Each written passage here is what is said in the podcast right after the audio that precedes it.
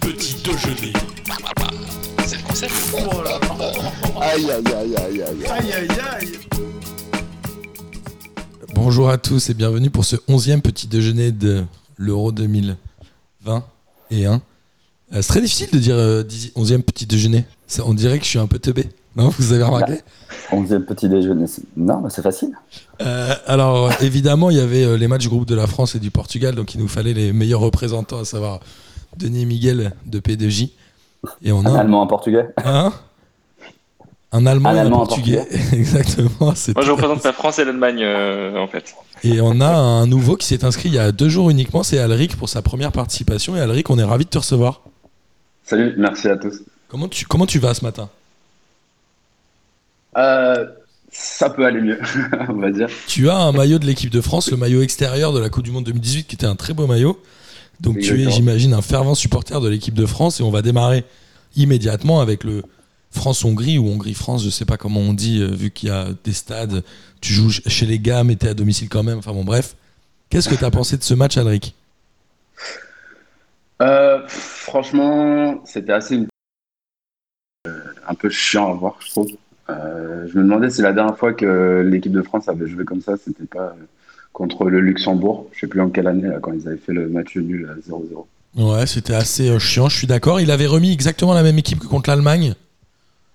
Ouais, euh, il y avait Digne Digne, qui avait changé ouais, à la Tu vois. place d'Hernandez.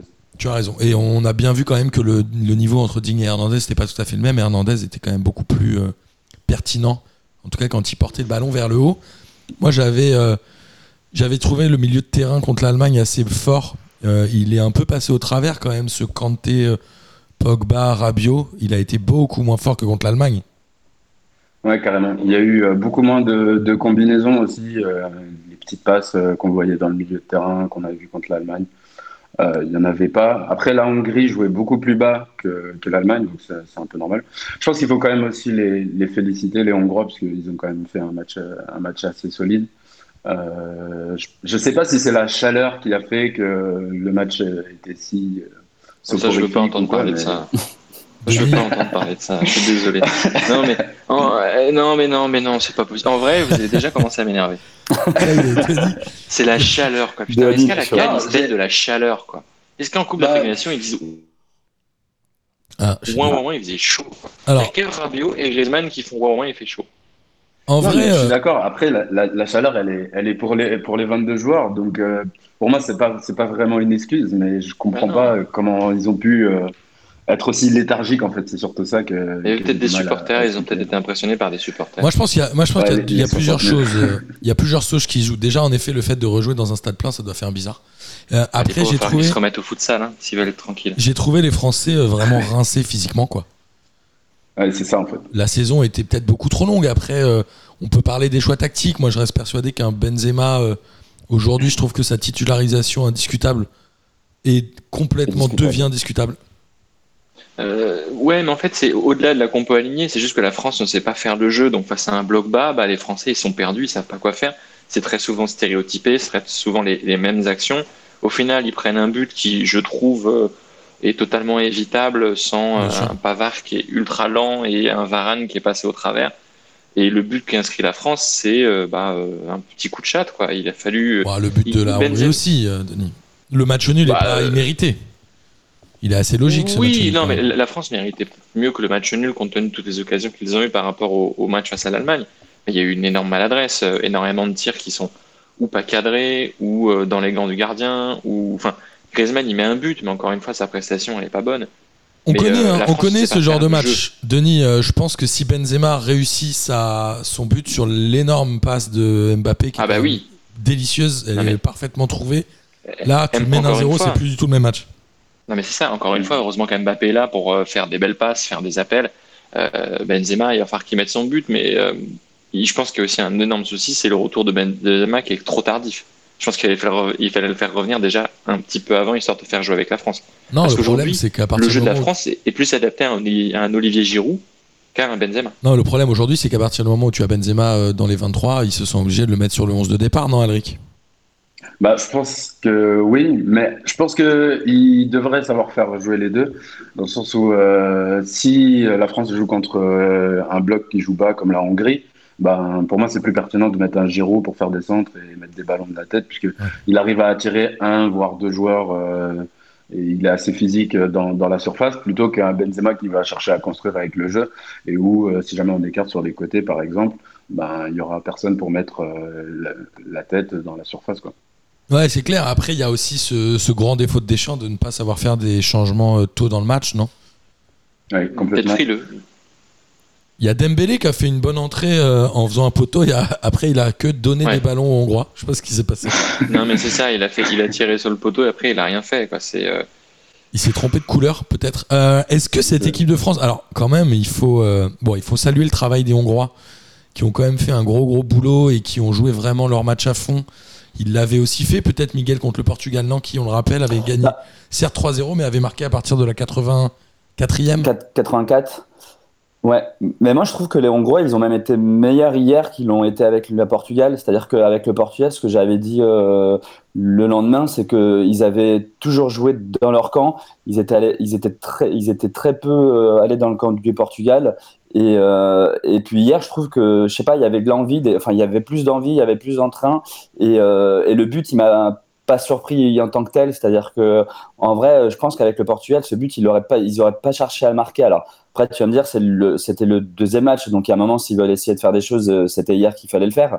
Et, Mais en euh, vrai, je Miguel, tu que pour dis le ça, coup, ils ont euh, mieux joué hier que. Dans le, Ouais. dans le premier quart d'heure, on a cherché les moments où la France était dans le camp des, des Hongrois. hein, dans le premier quart d'heure, tout s'est passé sur la moitié de terrain française quasiment. Oui, Donc les Ouais, Hongrois, en effet, ont joué crânement leur chance. Après, euh, voilà, cette équipe, on le rappelle, c'est pas une grande équipe, mais ça reste une nation difficile à bouger. Ils avaient fini d'ailleurs premier du groupe, Miguel, en 2016, tout à avec fait. 5 points. Donc c'est pas, euh, voilà, bon, évidemment, la France doit la battre, mais à euh, comment à minimiser, la France est quand même a priori qualifiée d'ores et déjà pour les huitièmes de finale. On ne sait pas encore à quelle position. Je sais, Denis, que c'est le genre de truc qui t'énerve, non? Mais oui, parce que non, mais la France a la dite meilleure attaque du monde. Ils sont, euh, ouais, ils étaient très heureux d'avoir la meilleure attaque, blablabla. Ils mettent que deux buts en compétition pour l'instant, parce que euh, aux dernières nouvelles, les deux buts hors jeu face à l'Allemagne, ils comptent pas. hein. Mais euh, c'est la, la France, je l'ai- pas trouvé, euh, contrairement à l'Allemagne, même si elle a mieux joué face à la Hongrie face à l'Allemagne, ce qui, Dieu béni, c'est logique. Euh, je l'ai pas senti à aucun moment, je l'ai pas senti pouvoir gagner ce match. Contrairement à l'Allemagne, où tu avais l'impression que la France était intouchable, là, face à la Hongrie, je l'ai jamais senti en capacité de d'inquiéter les Hongrois et de passer devant, en fait. Ouais, ouais, ils se sont fait Exactement. bouger, ils se sont fait bouger physiquement aussi. hein. Il y a le fameux milieu de terrain là, euh, comment il s'appelle, euh, Arten Kaiser là, il s'appelle je sais plus son nom. Euh, bah, c'est le meilleur joueur du match, d'ailleurs. Ouais, Ce qui est assez fou, c'est que la Hongrie n'a pas dominé, mais le, joueur du match, c'est euh, c'est Cléma, c'est Cléma Eisler et c'est le Hongrois. Ouais, c'est ça. Bah, en même temps, il a vraiment bougé tout le monde au milieu de terrain. C'est euh, Kanté qui a été quand même relativement transparent. Non, lui, il sort d'une saison très très très longue quand même. Bah, c'est un joueur qui se met en avant quand euh, ton équipe n'a pas la balle, puisqu'il va récupérer les ballons. Est-ce Parce que, que là, hier, c'est l'équipe euh, de France qui avait la balle. Ouais, tout à fait. Mais est-ce que c'était une erreur de la part de Deschamps de ne pas mettre les coiffeurs euh, sur ce match-là? Alors tout le monde dit oui, mais si tu le gagnes, t'es qualifié, blabla. D'un autre côté, on est quand même d'accord que il faut faire tourner dans cette compétition parce que la saison est quand même très longue et que c'était finalement le match où, euh, en ayant gagné le premier, il y avait quand même moins de risques. Je pense que son plan à Deschamps, c'était, c'était plutôt de, de gagner ce match-là à la base Ouais, et ensuite euh, de mettre les coiffeurs euh, contre le troisième match face au Portugal. quoi. Mais c'était peut-être ça l'erreur. Après, euh, voilà, le Deschamps, on le connaît, il a du mal à bouger son hausse de départ, surtout quand il y a une victoire. Là, contre le Portugal, il va certainement changer les choses, non? Surtout que la Bah, France a a un vrai risque de finir, Enfin, quatri- de finir troisième, pardon.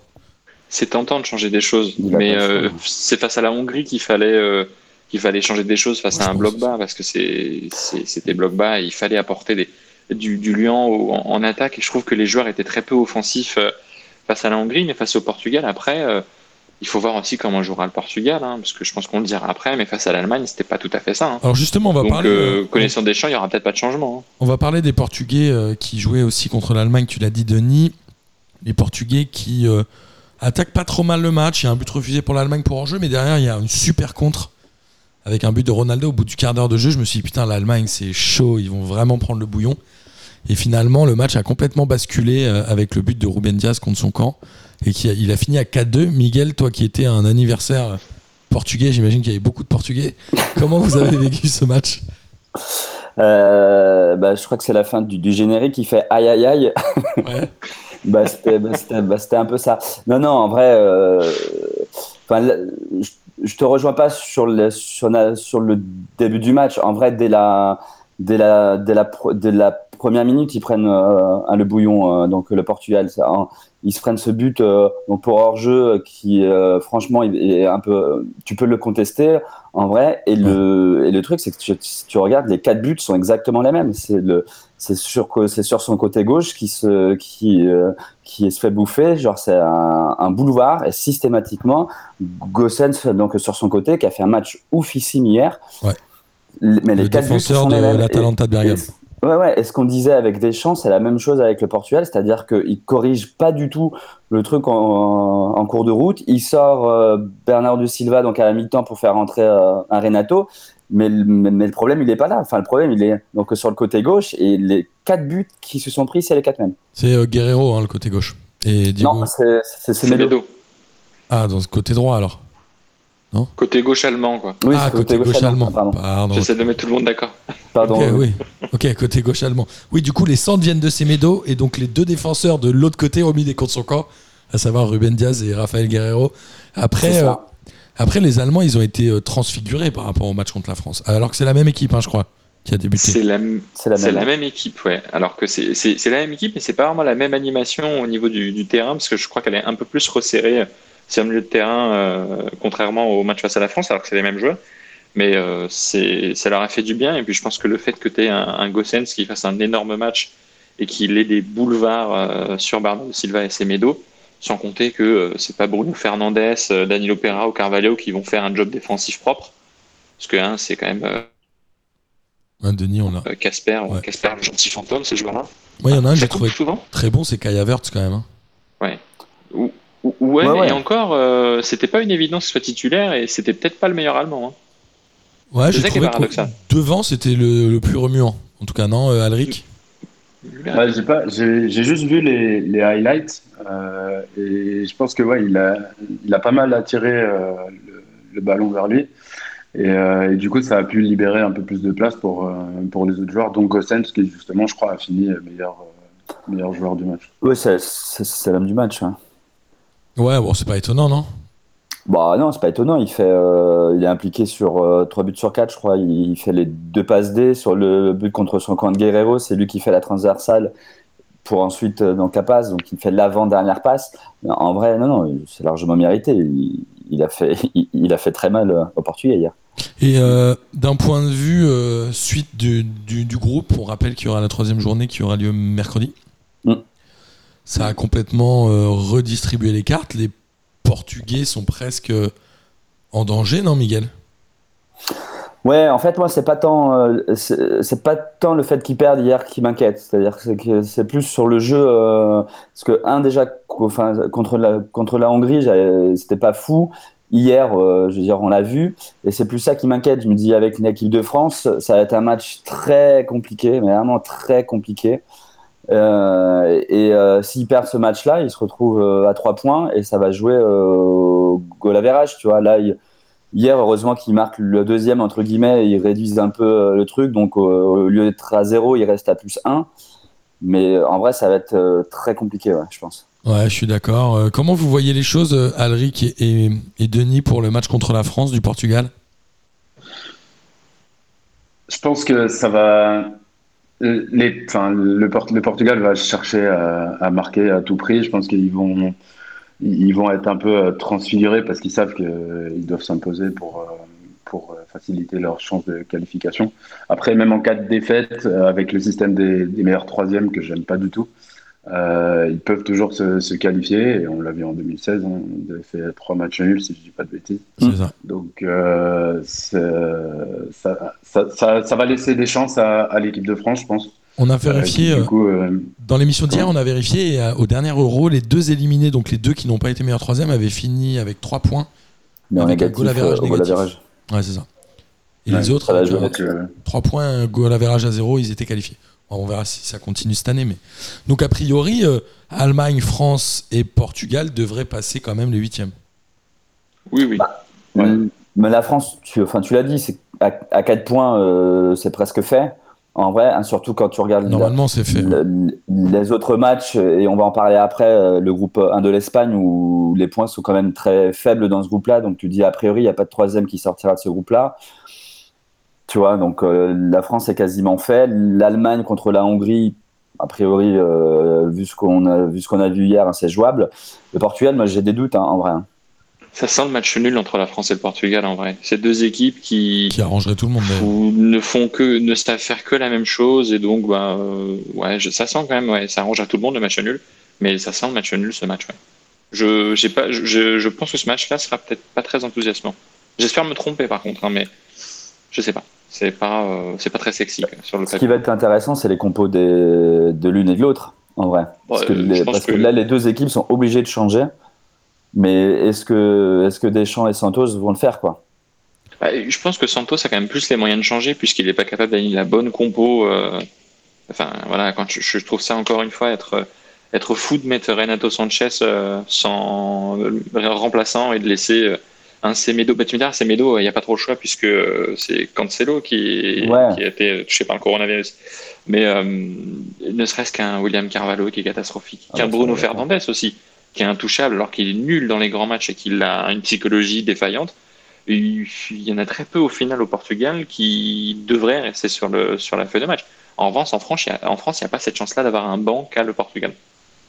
Renato Sanchez a fait une bonne entrée quand même hier, non Miguel? Il devrait ah bah ouais, il, a, fait une, très bonne rentrée. Il l'avait déjà fait avec, avec la Hongrie. Et ce que j'avais dit après le premier match, c'est-à-dire que ce, milieu de terrain avec 2-6, avec un Carvalho et Danilo, moi, moi je le comprends pas.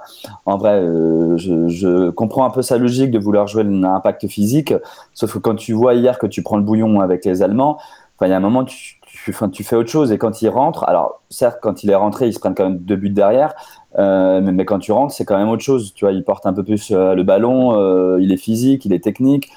C'est, enfin, c'est, c'est autre chose, quoi. Donc, il y a de fortes chances, en toute logique, qu'il soit titulaire donc, donc, avec la France. Ouais. Mais avec ce sélectionneur, c'est, enfin, c'est pas dit, hein, c'est comme des champs. Hein. Mais peut-être le match nul arrange tout le monde et finalement. Mais au, final, si c'est le classement, enfin, le, premier du groupe de la France rencontre le troisième du groupe ABC, donc la Suisse, la Finlande ou l'Autriche. Le deuxième affrontera le premier du groupe 2, donc l'Angleterre ou la République tchèque. Et le troisième, s'il il finit par mes trois meilleurs premiers, le dimanche, euh, affrontera le premier du groupe B, vraisemblablement la Belgique. Donc il, bah ça, ouais, ça te dit, il vient de donc, France un truc genre, France troisième, c'est Belgique dès le huitième. Euh, la France, évidemment, on l'a dit, avec un match nul, ne finira pas troisième, déjà. Voilà. Donc il faut, euh, il faut en, tout cas, le match qui était censé te donner de la tranquillité face au Portugal, finalement, ça s'avère être ultra décisif et c'est, ça peut être bon pour la France. Il n'aurait pas mieux valu que le Portugal batte l'Allemagne pour la France quand même? Ils auraient été sûrs d'être au moins deuxième? Ouais, pour oui, presque.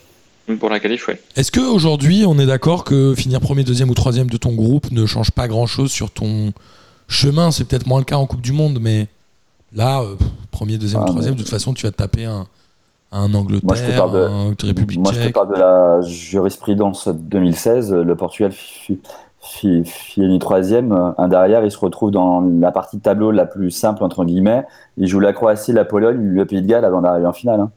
Bah, là, tu te tapes la Belgique quand même. C'est quand même autre chose que la Suisse, la Finlande ou l'Autriche.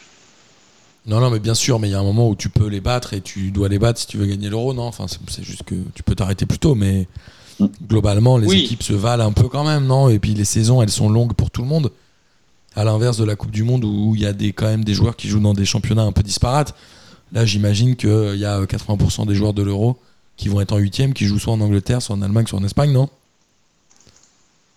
Oui, oui. Et, puis, je crois que tu joues. Et puis je crois que tu joues pas des matchs de poule, de, enfin des matchs à élimination directe de la même façon que tu joues des matchs de poule. Encore une fois, hier ils ont joué, euh, ils, ont joué une équipe hongroise euh, qui elle ne cherche pas à se qualifier entre guillemets, elle cherchait à marquer un point. Donc euh, quand tu vas arriver donc, en huitième avec les Belges, c'est autre chose. C'était la Coupe du Monde hier qu'à la fin du match, le gardien, la Gulacci de, du de, de, Leipzig, il était, l'impression qu'il avait gagné la Coupe du Monde. Hein. Mais oui. Donc euh, un huitième, certes, même contre les Belges, c'est plus c'est plus dur que si tu joues la Suisse. Enfin, ça, ça, je dis pas le contraire. Mais un match de, un match à élimination directe, tu les joues plus du tout de la même façon que des matchs de poule. Alric, toi, tu crois à la France pour gagner l'Euro, non? Ou pas? Bah ouais, surtout que, enfin, elle est favorite. Après le premier match euh, contre l'Allemagne, je m'étais même dit, euh, euh, je vois pas euh, une équipe qui, qui, a l'air aussi solide que la France, qui pourra, qui pourra nous battre, etc.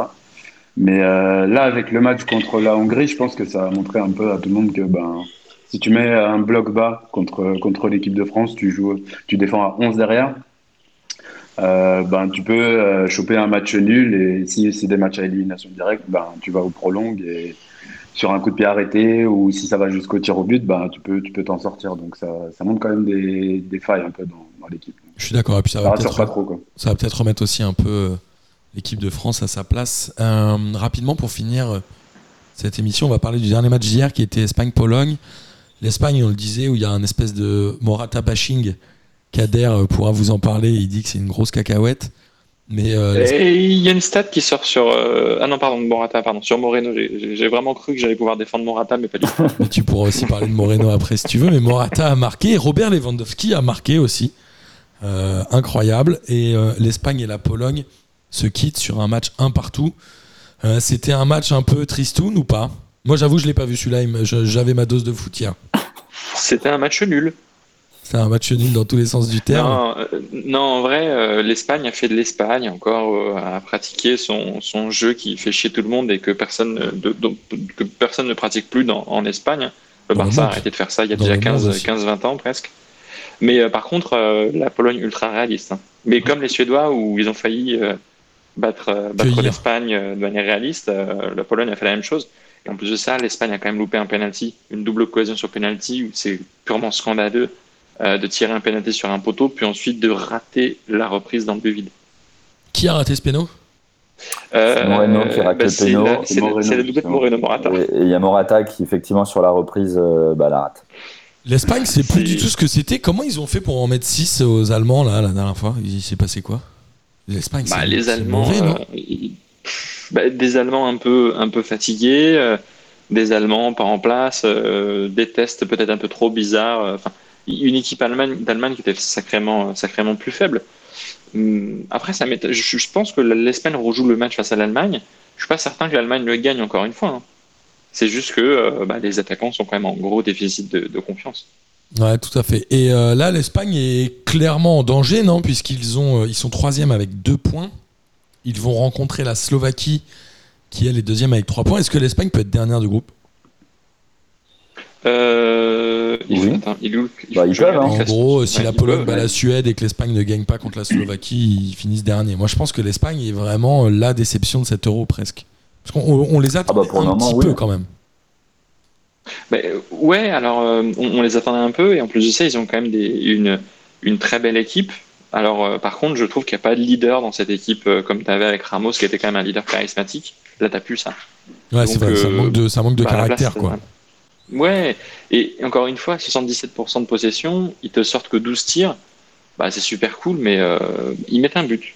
Bravo à eux mais c'est clairement insuffisant. Ils encadrent 5 en plus. Ouais, bah, cette génération espagnole, elle est pas l'attaque est vraiment très faible. Quoi. C'est, euh, je crois que Portugal, euh, Allemagne, il y a eu euh, autant de tirs des deux côtés, sauf que ça fait 4-2. Moi, je reste persuadé que le Portugal-Allemagne qu'on a vu était un des meilleurs matchs de l'Euro pour l'instant, et peut-être que ça le restera. C'était un très très bon match. Ouais, je partage ouais spectaculaire. J'imagine que tu ne partages pas ce... Je partage pas cet avis. Non. Ce point de vue, Miguel. J'ai pas pris beaucoup de plaisir, j'avoue. C'est pas très grave. En tout cas, voilà, ce groupe est vraiment le, le, le, chiantico. Quoi. Il n'y a que des matchs chiants non, dans ce groupe? 4-3-2-1 dans le classement euh, au niveau des points, respectivement pour la Suède, la Slovaquie, l'Espagne et la Pologne, avec euh, en tout et pour tout, je crois, il y a dû avoir 5 euh, buts inscrits dans le groupe. Mais tout comme tu le disais très justement, Miguel, dans ce groupe-là, nous n'aurons pas un troisième au-delà de 3 points. Bah, vraisemblablement. Après, si la Pologne bat la Suède euh, et, que la Slovaquie, euh, ne perd pas, voilà, on peut, on, peut toujours. mais en, vrai, euh, je crois pas qu'il y a un troisième qui sortira de ce groupe-là. Non, je crois pas non plus. Mais Au même titre qu'il n'y a pas de troisième, je pense, qui sortira du groupe Suisse et Turquie là. Euh, On verra, ils jouent aujourd'hui les deux ensemble, donc euh, Mm. ça sera votre émission de demain. mais- Alors c'est un très bon, euh, très bon lancement puisqu'aujourd'hui tu l'as dit, il y aura la fin du groupe A. où Ils sont les seuls à jouer et ils jouent à 18h et on aura un Suisse-Turquie accompagné d'un Italie-Pays de Galles. Euh, aujourd'hui le classement est assez simple, l'Italie a gagné deux fois 3-0. Donc l'Italie est aujourd'hui officiellement la meilleure nation de cet euro pour l'instant, en tout cas au niveau des points. Euh, le Pays de Galles a 4 points donc est aussi qualifié. Ils se rencontrent tous les deux, euh, Italie-Pays de Galles. Donc a priori, euh, voilà, ça, ça risque de faire quand même une victoire pour l'Italie, sachant que le Pays de Galles, si je ne dis pas de bêtises, même en perdant, serait quasiment assuré de finir deuxième, puisqu'ils ont certes 3 points de retard, sur, 3 points d'avance pardon, sur la Suisse, mais ils ont 5 buts de différence au goal puisque les, les Gallois ont plus 2, alors que les Ouais. Suisses ont moins 3. Donc finalement, Italie-Pays de Galles, ça veut jouer juste la première place, on peut espérer, euh, on peut imaginer un match nul, non? Les Italiens vont pas forcer, les Gallois Ouais, vont les pas forcer non plus. ouais. Les Italiens vont faire tourner, a priori. Ouais. Après, je vois bien l'Italie quand même aller jusqu'au bout et gagner euh, ce match en coup. Alors peut-être pas euh, mettre 4 buts à Galles qui leur permettrait de, de finalement pas sortir de la poule. Mais par contre, c'est une belle surprise que le Pays de Galles puisse sortir de cette poule. Je trouve que je vais la Suisse euh, s'en sortir un peu mieux. Ouais, moi je les voyais nuls, le Pays de Galles. Elric, c'est laquelle, toi euh, On va finir cette émission avec cette, euh, cette question-là, mais quelle est l'équipe qui t'a le plus impressionné pour l'instant euh, depuis le début de la compétition? J'ai pas mal été surpris par euh, l'Italie. Euh, je pense que j'avais pas trop suivi leur qualification, etc. Mais après, quand ils ont annoncé qu'il y avait, que ça faisait, je sais plus, une dizaine de matchs euh, qu'ils n'avaient pas perdu ni encaissé, ni encaissé de but, euh, j'étais, pas mal surpris. Et je, me, enfin, je réponds à une deuxième question qui serait quelle est l'équipe qui m'a le, le moins impressionné ou qui m'a le plus déçu? Et là, par contre, ce serait à la fois la Turquie. Ouais. non, pas la France, mais euh, à la fois la Turquie et, et puis l'Espagne aussi. Je pense que euh, j'attendais l'Espagne à un autre niveau euh, complètement. Quoi. C'est vrai. Euh, Denis, t'es pas chez toi là? Non, je suis pas chez moi. C'est pour ça, il y a une mauvaise connexion. Et t'es où? Non, c'est parce que j'ai pas le même casque que d'habitude. L'autre casque et euh, j'ai un plus de batterie dans l'autre casque, donc j'ai pris le premier casque que je voulais. T'es où, Denis? Je ne suis pas chez moi. Est-ce que- est-ce qu'il y a une, une histoire euh, normale ou il y a une sombre histoire derrière tout ça? Je me suis fait kidnapper. Ok, cool. Je me suis fait chance. kidnapper et donc bah, euh, j'en appelle à tout le monde. hein. Euh, il- le ravisseur exige 15 millions d'euros, donc euh, alors 15 millions d'euros et en, de préférence en petites coupures de pièces de 1 centime et 5 centimes. Ça marche, c'est noté. Euh, Alric, merci à toi d'être venu. Tu m'avais demandé à venir à un autre moment. C'était quand? C'était samedi prochain, non? Ouais, exactement. Je te Euh, note. Après un huitième, je crois. Je te note, euh, je te note tout de suite. Tu seras avec Pierre. Si on a des nouvelles de Pierre, je cherche désespérément à joindre Pierre. Je n'ai pas de nouvelles de lui. J'espère que tout va bien. On l'embrasse. Euh, messieurs, c'était un grand plaisir de faire cette émission avec vous. Alric, t'es évidemment le bienvenu samedi prochain et quand tu veux dans P2J. J'espère que ça t'a plu de participer. Nous. carrément. Me- Merci Martin, merci, Merci à toi. euh, merci à tous. Ouais. Et si je peux passer juste une petite dédicace euh, avant la fin. Bien sûr, vas-y. Euh, C'est open Petite mic. dédicace à, à Krish qui a lancé son podcast sur les jeux vidéo il y a, il y a quelques mois. Ça s'appelle euh, Du temps et des jeux. Donc c'est vraiment cool. Si, si vous aimez les, les jeux vidéo, allez checker ça. C'est sur toutes les plateformes. Ok, si t'avais dit des gens combien un truc de foot, je t'aurais coupé directement. Pas- J'ai eu- petite tire sur le front, je me suis dit, putain, Non, en plus, vous savez, pour s'aborder la planche. vous savez qu'on a toujours mis euh, en avant aussi, euh, aussi les gens euh, qui faisaient des qui faisaient des, des podcasts de foot et du temps et des jeux. on, on en a entendu parler puisqu'ils sont référencés sur le site des podcasts indépendants. Et ils ont même reçu à un moment euh, Mélanie de, du Chip, Ouais, carrément. qui, euh, on le rappelle, coup, Mélanie nous avait permis de faire euh, ce P2J hors série Mission Collège où on avait interviewé des, Des meilleures émissions. des collégiens. Je sais pas si tu l'avais entendu celle-là, Alric, mais c'était lunaire. Non, Il faudra que je te la retrouve et que je te l'envoie en lien. C'était juste après la Coupe du Monde. C'était une drôle d'émission. On était avec quatre collégiens. C'était vraiment génial. Euh, voilà, donc évidemment, on, vous invite à écouter tous les podcasts indépendants et notamment du temps et des jeux. Où c'est en gros le concept, c'est quoi? C'est une personne qui raconte euh, la relation qu'elle a avec un jeu vidéo en particulier, c'est ça? Exactement, ouais, c'est ça. Et il y a le dernier épisode qui est sorti vendredi, donc euh, faut aller, faut aller écouter ça. Et Mélanie nous parlait du Roi Lion euh, sur Super Nintendo et quand elle en parlait, je connaissais ce jeu et elle disait mais c'était impossible à finir les jeux vidéo à l'époque. Et je crois qu'elle a tout à fait raison. Les mecs ils faisaient en sorte que tu puisses jamais finir pour que tu saignes les jeux. Euh, c'était un grand plaisir de vous avoir. Euh, Denis embrasse la personne chez qui tu te trouves. Miguel. Et Mickaël, toi aussi. dédicace. Et, euh, Et moi, pareil. merci beaucoup. À demain, les amis. Martin. À plus, ciao. Salut à tous. Ciao. Encore une belle journée. Il y a un truc à faire. Vas-y, vas-y. on est heureux de vous retrouver. Petit déjeuner. C'est le concept. Oh là là. Aïe, aïe, aïe, aïe, aïe. Aïe aïe aïe.